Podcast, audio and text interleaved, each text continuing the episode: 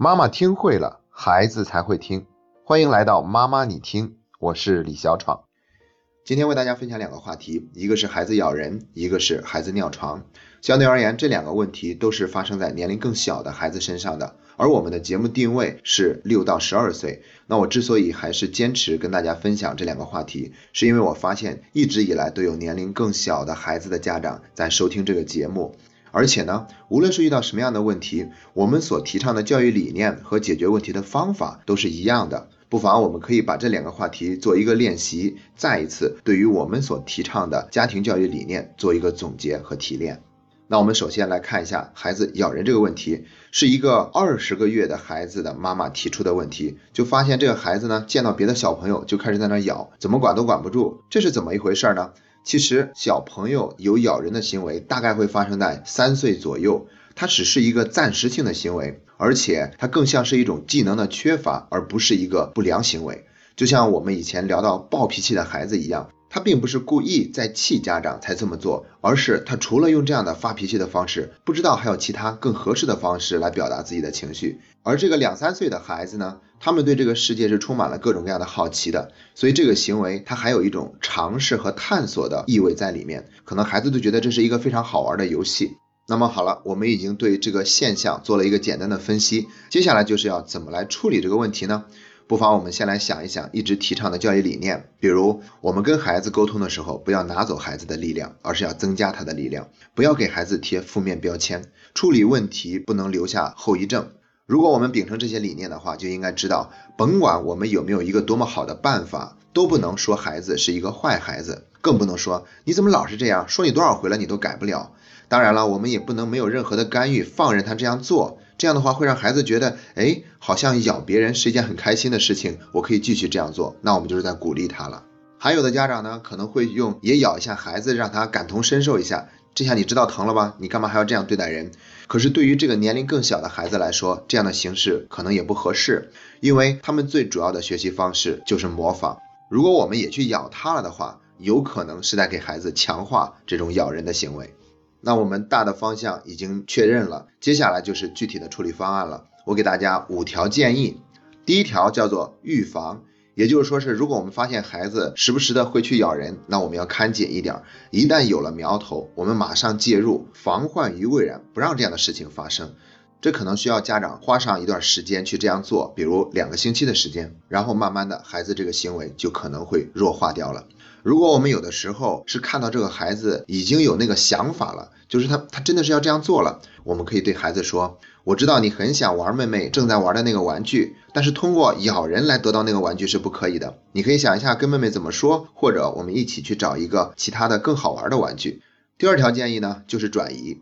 这个转移包括距离上的转移和注意力的转移。比如说他已经开始向对方扑过去了。那我们这个时候肯定是要把它拉开的，让他离开那个现场，而且坚定而温柔的告诉他，咬人是不可以的。如果你心里有什么想法，你可以告诉我们。如果孩子现在说话还不太熟练，我们可以问他一下，你是不是感觉很生气呀？你是不是想要那个玩具呀？在听完孩子的表达和感受以后呢，我们还可以给他一个替代品，让孩子选择。那现在你可以先玩一会儿你的恐龙或者你的小汽车，你想玩哪一个呢？那这个时候呢，就已经不是距离上的转移了，而是他注意力上的转移。第三条是针对于孩子已经咬了别人了，我们应该怎么办？用两个字来概括的话，就是行动。首先，我们要去安慰孩子。是的，你没有听错，就是要安慰这个咬人的孩子。甚至呢，我们还可以给他一个拥抱。猜猜看，我们为什么要这么做呢？是的，就是要让孩子感受到，即便他有一个行为是我们不喜欢的，但是我们对他的爱是没有任何的改变的。我们还是像以前那样理解、接纳他。而且我们这样做以后呢，也就更不容易激起孩子的对抗和逆反，他也就更愿意跟我们合作。这个时候，我们就可以带着孩子去做第二步，告诉孩子说：“你看看，妹妹在那里都被你咬哭了，我们能一起为她做点什么呢？想想看。”这样的话，我们就是在让孩子通过自己实际的行为有所补救。如果孩子不知道怎么说、怎么表达的话，我们可以在旁边做一个引导。也许妹妹现在想听到你说一句对不起，那你愿意现在对她说一句对不起吗？跟孩子这样说完以后呢，我们还要明确的向被咬的那个孩子的家长表示一份歉意。第四条建议，练习。也就是说，我们可能需要用专门的模拟练习，让孩子学会除了咬人以外，他还可以用其他的方式来达成自己的目的。所以，我们可以跟孩子进行角色上的扮演，比如说两个人是好朋友，设置一个场景是一见面，然后你跑过去就猛地抓起他的手要咬，但是别真的咬。这个时候我们就可以停下来了，问孩子说：如果我一见面就用咬你的方式，你有什么样的感受呢？我这样对你的时候，你想怎么做呢？如果孩子是年龄偏小，说不出来的话，我们就可以告诉他：如果我被咬了的话，我会感觉很疼，我也不喜欢别人咬我的。我会在想，可能那个咬我的人不想跟我做朋友，我也就不再想跟他做朋友了。我们还可以以大人的身份去告诉孩子我们的感受。当你咬人的时候，妈妈会觉得很难堪，因为我不想看到有任何人受伤害。我一直都希望你能够用不伤害别人的方式去做事情。然后呢，我们还可以跟孩子继续练习，在他想咬人的时候，可以用其他什么样的方式来代替。我们可以教给孩子说几句话，比如说我现在很生气，我想把我的玩具收回来，用这样模拟场景的方式，让孩子觉得很好玩，同时也在不知不觉的学会了一种其他的表达方式。第五条呢，则主要是针对于提问问题的那个妈妈来回答的。因为我觉得他的问题中描述的情况啊，可能这个孩子他就是正在长牙，然后呢，对什么东西都想啃一啃、咬一咬，所以有点不分青红皂白，并没有什么太多情绪上的诉求。对于这样的孩子呢，我们可以给他买一个不怕咬的玩具，当然就别买人形的了哈，可以买一个动物造型的，然后告诉孩子，如果你喜欢咬的话，就可以随便咬这个。注意买的这个玩具是卫生的，咬完以后呢，可以给孩子漱一漱口，然后让他喝一点稍微凉一些的果汁，来起到一个冷敷他的牙龈疼痛的效果。所以啊，对于这样的行为啊，妈妈真的没有必要太过于担心的，有可能就只出现这一段时间，最迟在上幼儿园之前，他可能也都不再这样做了。这是关于孩子爱咬人的问题的回答。接下来我们聊一聊孩子尿床的话题。尿床这个话题是一位四岁半的孩子的妈妈提问的，就说孩子这个年龄还尿床是不是正常？那我们先来了解一下尿床这个现象。那尿床的原因可以分作两大类，一个是生理方面的原因，一个是心理方面的原因。生理方面的原因呢，就是跟孩子膀胱的发育程度有关。在这一点上，的确是不同的孩子他们表现出来的发育成熟度是不一样的。有的孩子想尿尿的时候就必须得马上去，而有的呢就可以再多待一会儿。那膀胱的发育成熟度较低一点的孩子，就有可能会出现尿床的原因。除此之外，还有一个原因就是跟孩子的睡眠的方式有关。有的孩子他们睡着以后就很难睡醒，所以就会出现尿床的现象。如果一个孩子到了四岁以后，他还是持续尿床的，那有可能需要带着孩子去医院里面接受正规的检查。由于心理的原因导致尿床，也有持续性的，甚至到了年龄很大，都成成年人了还在尿床。但更多的呢是暂时性的尿床，也就是说是忽然这一段时间开始尿床了。那这样的情况呢，一般都是跟最近孩子生活中出现的一些突发事件有关，比如他看到了父母在吵架呀，他们搬家换了一个新的环境啊，或者是被爸爸妈妈打了一顿呢，或者是他感觉被忽略了呀等等，这些原因都有可能会导致一个孩子出现暂时性的尿床。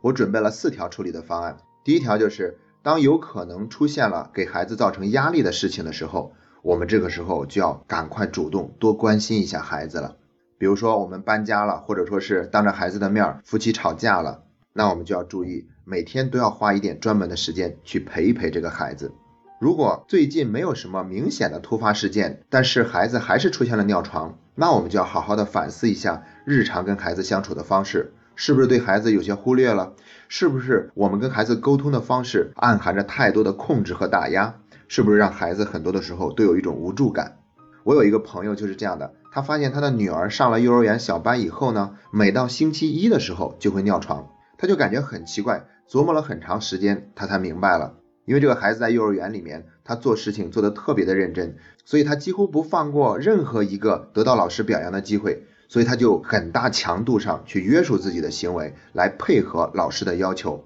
而这种约束呢，对于这个小朋友来说是有一点点大了的。所以等到他回到家里面，他一感觉放松，他就开始出现尿床的行为。那为什么是周一呢？很明显嘛，是因为周一他这个自我约束的压力，跟他星期天、星期六能够好好放松，形成了一个明显的反差，所以这就更容易导致他尿床。明白了这个原因以后，这个妈妈就开始改变了在孩子上学路上讲的话。以前就是说你要加油哦，要多得几朵小红花哟。但是现在她就变了，她会告诉孩子说，如果在幼儿园里面你做的很好，爸爸妈妈会爱你；如果你没有做的很好，你要知道爸爸妈妈也一样爱你。她在用这样的方式来帮助孩子减压，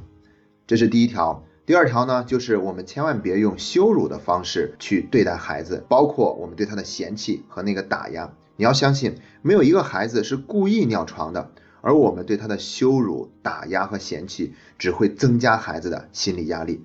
如果我们整天为孩子尿床以后收拾卫生、洗他的床单而感到厌烦的话，这也是非常正常的情绪。如果我们害怕伤害到孩子，就装作我们并没有这样的情绪，其实是很难瞒过孩子的。而且这种情绪积累多了呢，也有可能有一天集中爆发，还是会伤害到身边的人。所以，我们不妨这样跟孩子说：“孩子，我想让你跟我一起来收拾这些卫生，包括我们可以教会孩子去使用洗衣机。这样的话，也在减轻孩子他内心的负罪感和愧疚感，因为他可以通过做这样的事情，让自己的内心稍稍的安宁一些。”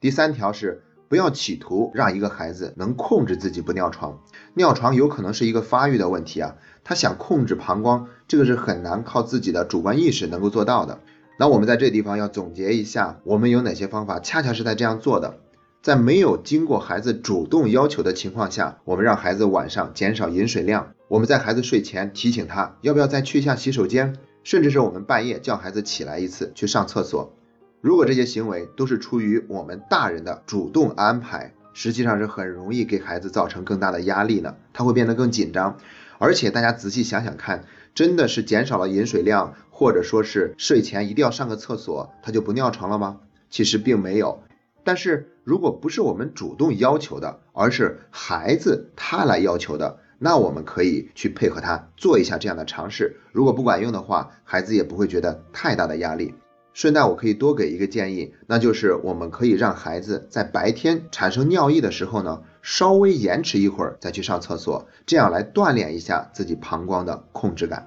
第四条则是我们可以这样明确的告诉孩子，出现尿床这样的事儿并不是你的错，因为每个人的膀胱发育水平是不一样的，如果发育的慢一些，可能就会出现这样的情况，这是很正常的。我相信你完全能够按照自己的发育进度来慢慢处理好这个问题。其实这样做的目的非常的明显，以前我们就曾经讲过，这不是你的错，是孩子非常渴望听到的一句话，也是非常有力量、有价值的一句话。当我们这样去跟孩子说的时候，就是在给孩子一份理解和尊重，减少他因为尿床而产生的那份羞耻感，也不至于在这个事情发生以后，孩子内心的压力变得更多。